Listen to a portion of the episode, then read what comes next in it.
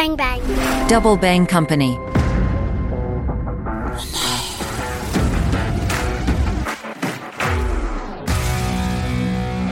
Salut les internautes, mon œil se penche sur le monde du colonel Père de Young, vice-président chez Thémis, auteur du livre Agir entre les lignes. On va se poser plusieurs questions aujourd'hui. Et si les élections américaines de 2024 mettaient fin à la guerre en Ukraine Et l'Ukraine peut-elle encore gagner la guerre? Je suis Rislaine Mathieu, vous écoutez Mon œil. Bonjour père. Bonjour. Et si jamais les élections américaines mettaient fin à la guerre en Ukraine? Alors aujourd'hui, il n'est pas impossible que républicains et Trump particulièrement soient élus puisque les, les sondages le donnent plutôt euh, gagnant ce qu'on en sait, parce que l'actualité, en fait, encore une fois, Trump n'a pas pris de, position très précise depuis quelques semaines, puisqu'il a quand même toute une série de procès à gérer. Entre autres, il en a quatre, je crois, et des procès relativement lourds, donc il communique relativement peu. Mais par contre, si on se réfère à ce qu'il a pu dire quand il était au pouvoir, enfin, juste quand il a quitté le pouvoir il y a quelques années, au moment de la guerre en Ukraine, où très concrètement, il a laissé entendre que bah, il était, euh, qu'il mettrait fin à la guerre quasiment immédiatement. Le deuxième point, c'est qu'on voit qu'actuellement au Congrès, il y a des décisions qui ne se prennent pas, entre autres les décisions qui visent à accélérer ou en tout cas à augmenter l'aide américaine à l'Ukraine et on voit que les aujourd'hui les républicains bloquent les décisions. Donc en fait, il y a des signes avant-coureurs qui sont plutôt des signes inquiétants pour les Ukrainiens et d'ailleurs les les Ukrainiens eux-mêmes, le président Zelensky lui-même reconnaît qu'il y a des signes qui sont qui sont pas très bons. D'autant que, je termine là-dessus, Trump s'est toujours flatté d'avoir des relations euh, plutôt amicales avec euh, avec Poutine. Donc on peut imaginer un président Trump euh, qui, renoue avec Poutine, Poutine qui est lui-même, je vous le rappelle, qui est lui-même aujourd'hui euh, euh susceptible d'être d'être euh, attaqué par le TPI. Donc on, là on est sur une situation complètement ubuesque, mais qui n'est pas du tout impensable. Qu'en est-il aujourd'hui de l'influence russe en Afrique? L'Afrique se rend-elle compte de la propagande russe? Oui, l'Afrique se rend compte, bien évidemment, puisque aujourd'hui, il y a beaucoup de pays africains qui font appel à la Russie, non pas euh, idéologiquement parlant, on n'est pas dans les années Brejnev des années 80, où là l'idéologie faisait qu'on adhérait au communisme et donc naturellement on rentrait dans le camp, dans le camp soviétique de l'époque. On n'est pas du tout sur ce modèle-là. On est sur un modèle aujourd'hui russe qui redécouvre les voies, les, pistes en fait de, la de la coopération avec l'Afrique pour toute une série de raisons qui sont liées en fait au fait que Gazprom euh, recherche de nouvelles alliances, au fait que les Russes recherchent de nouveaux marchés, etc. Donc ça c'est le premier point. Le deux, ça c'est le point de, point de vue économique, mais du point de vue politique, les Russes ont très bien compris qu'il y avait une faiblesse des anciens des anciens colonisateurs, entre autres une faiblesse française. Et donc l'effort aujourd'hui, il est fait principalement euh, dans les anciennes colonies françaises, en fait, de l'Afrique francophone. Et on voit que depuis, globalement, depuis 7 euh, ou 8 ans, la Russie a signé de mémoire 17 accords de défense avec des États africains. Le, plus paradoxal d'entre eux, d'ailleurs, est la signature que Shoigu a appliquée sur euh, l'accord de défense avec le Cameroun en avril 2022, c'est-à-dire en fait deux mois après l'entrée de la Russie en Ukraine, le Cameroun signe un accord de défense extrêmement complet, extrêmement détaillé avec le Cameroun. Donc on voit qu'aujourd'hui, l'Afrique considère que la guerre en Ukraine est une guerre qui ne la concerne pas directement, c'est une guerre européenne, ce en quoi ils n'ont pas tout à fait tort. Et donc, en cela, l'Afrique se singularise et devient, en fait, virtuellement, je dis bien virtuellement, une forme d'appui à la politique russe, puisqu'aujourd'hui, l'Afrique et l'Union africaine principalement considèrent que la Russie n'est pas l'agresseur, c'est un problème européen, point final. La France a-t-elle perdu l'Afrique? Alors la France n'a pas perdu l'Afrique pour une raison majeure, pour deux raisons. La première, c'est historiquement, les relations avec l'Afrique sont restent extrêmement euh, importantes. Encore une fois, structurellement, il faut savoir que la France est le troisième partenaire euh, économique euh, des Africains. Le premier étant d'ailleurs la Chine. Donc on, reste dans le peloton tête en fait des investisseurs et de la présence française. Le deuxième point, c'est qu'il y a une culture qui nous rapproche, une langue qui nous rapproche, et c'est vrai que la, langue française est un vecteur de coopération, je dirais, naturelle. Par contre, ce qui est sûr, c'est que la France s'est endormie à partir des années 60. Elle a créé un modèle de coopération qui a vieilli, euh, qui est devenu littéralement obsolète, et c'est vrai que notre modèle de coopération beaucoup trop lourd et ne correspondait pas au goût ou, ou au souci de souveraineté des États africains. Et là, la France, si elle veut rester un acteur majeur, si elle veut avoir un rôle déterminant en Afrique, ce qui est normal euh, dans, le cadre de sa politique économique, de son influence, etc., mais également de l'influence des États africains, elle doit impérativement modifier le regard qu'elle a sur l'Afrique et de transformer la relation qu'elle a à l'Afrique. Sinon, effectivement, dans une dizaine d'années, et quand je dis 10, c'est peut-être 5, hein, c'est totalement plié. Mais encore une fois, ce que je pense, c'est qu'il y a encore des cartes à jouer et ces cartes ne sont pas nulles. Et donc, encore une fois, si la France est capable, et je pense qu'on essaie de le faire actuellement, de raisonner différemment. Et le terme majeur qu'il faut bien comprendre, c'est le mot empreinte minimum. la période avec des régiments, le drapeau, euh, les militaires présents sur place, cette période est terminée. L'Afrique n'accepte plus, au nom de sa souveraineté, n'accepte plus en fait cette présence militaire beaucoup trop forte. Même si elle pourra, au nom d'accords de défense ou d'accords de coopération, réclamer une aide militaire par-ci par-là, bien évidemment.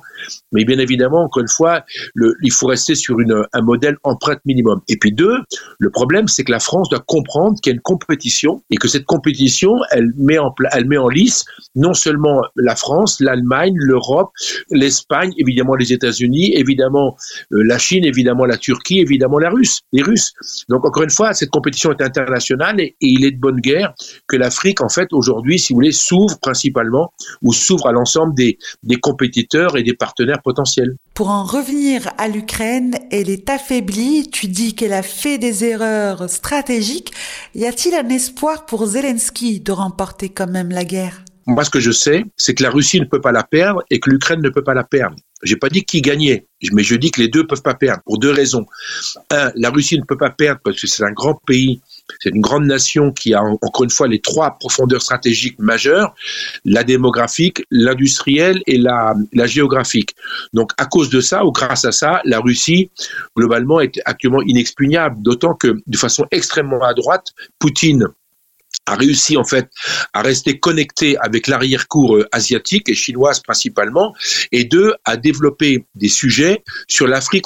Donc encore une fois, aujourd'hui, la Russie, deux ans après le début de la guerre, la Russie n'est pas n'est pas isolée du tout.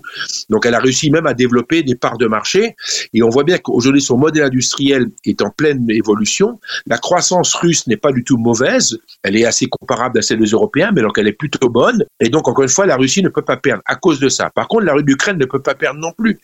Parce que le, tant l'Europe que les États-Unis, même s'il y a une baisse, baisse de l'intérêt pour cette guerre, pour toute une série de raisons, mais encore une fois, on n'abandonnera pas l'Ukraine. Donc on, peut imaginer une espèce de stabilisation du front sur une espèce de front chaud qui peut être le front actuel hein, quelque part et, en fait qui pourrait pendant qui pourrait durer de nombreuses années. Rappelons-nous que ce front existe depuis 2014 puisque la Russie avait déjà envahi une partie du Donbass et la Crimée en 2014. Donc on, on pourra peut-être entre guillemets se contenter d'un front chaud stabilisé et la contrepartie qu'on pourra offrir éventuellement aux Ukrainiens sera de reconstruire le pays de A à Z parce que le pays est aujourd'hui totalement détruit. Je veux dire, euh, euh, la Russie détruit systématiquement toutes les infrastructures, tout le système, dirais, de énergétique, etc. Donc c'est vrai que l'Ukraine peut être euh, affaiblie, en tout cas usée par cette guerre, parce que cette guerre est extrêmement difficile pour eux. On parle de plus de 100 000 morts quand même, ce qui n'est pas rien. Donc il est possible qu'il y ait une pause d'un certain nombre d'années qui soit demandée les, Ukrainiens feront le sale boulot. Qu'ils maintiendront la Russie là où elle doit être, et puis en même temps, ben, il y aura une reconstruction, un programme de reconstruction, un plan Marshall quelque part qui se mettra en place pour l'Ukraine. C'est pas impensable. Pour finir, parlons de la guerre au Proche-Orient. Quelle perspective pour les relations avec la zone MENA? Dans un monde post-guerre Israël-Hamas Les fronts chauds, malheureusement, ont une caractéristique, c'est que la diplomatie, le mot politique n'existe pas. On est encore dans la passion. Moi, je vois sur les réseaux sociaux, il y a, c'est totalement passionnel. On peut même pas en parler. Euh, personne ne raisonne, tout le monde fonce, etc. Et donc, il n'y a pas de raisonnement qui puisse s'appliquer. Donc, encore une fois, ce qu'on voit, c'est qu'un, les Américains ont mis en place le big stick, comme on dit, c'est qu'on fait une force euh, aéronavale extrêmement importante en Méditerranée avec deux groupes aéronavals, deux porte-avions, donc une, en gros une trentaine de bateaux de guerre, ce qui fait qu'aujourd'hui, si vous voulez, cet énorme bâton fait que l'Iran ne peut pas bouger un cil.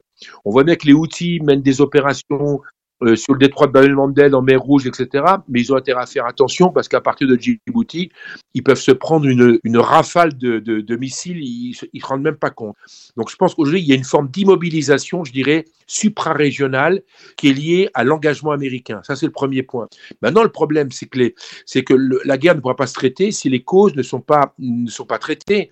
On voit bien qu'il y a, il y double cause. La première, d'abord, c'est, le, c'est le, l'histoire des deux États, qui une, idée une idée qui traîne depuis des années, parce que je me rappelle avec Jacques Chirac, déjà, je me rappelle quand on avait été en Israël, on avait été en, octobre 96, une partie du discours de Chirac, qu'il avait dit très clairement à Netanyahou, c'était qu'il fallait impérativement deux États. Le problème, comment voulez-vous avoir deux États avec Gaza qui est séparé de 82 km de Ramallah, en tout cas de la Cisjordanie? Donc en fait, la viabilité d'un État palestinien, il faut y penser sérieusement. Donc, là, je n'ai pas la solution, bien évidemment, mais c'est vrai que la solution d'avoir deux zones différentes, différentes géographiquement, est extrêmement étrange, ce qui fait qu'aujourd'hui, il y a une Cisjordanie qui est contrôlée par l'autorité palestinienne, qui est reconnue, et puis vous avez un groupe terroriste qui s'appelle le Hamas, qui, contrôle, le, Gaza.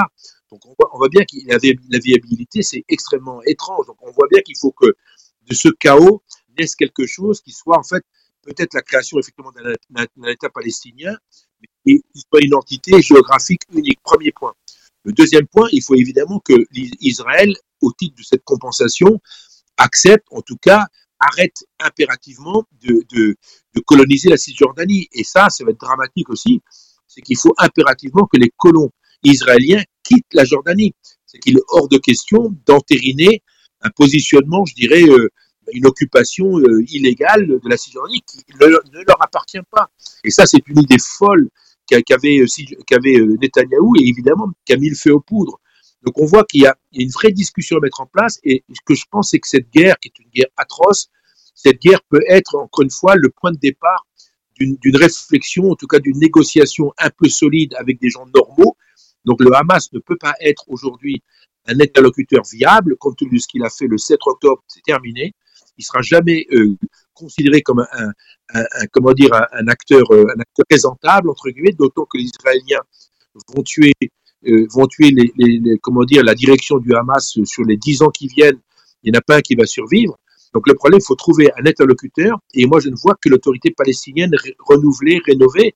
Il faut repenser cette relation. Le troisième point qui est en fait qui est très politique c'est le fait que les uns et les autres doivent accepter l'autre existe. Et tant qu'un des deux partenaires, Israël ou euh, palestinien, ne reconnaît pas l'autre État, bah, ça ne fonctionnera pas. Donc là, on voit qu'il peut y avoir un nouveau jeu des relations internationales.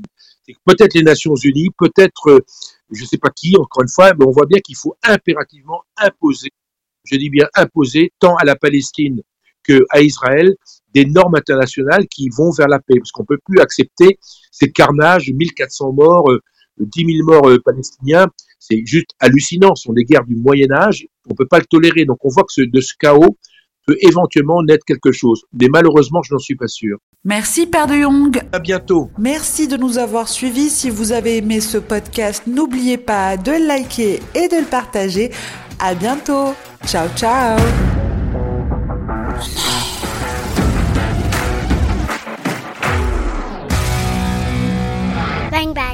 Double Bang Company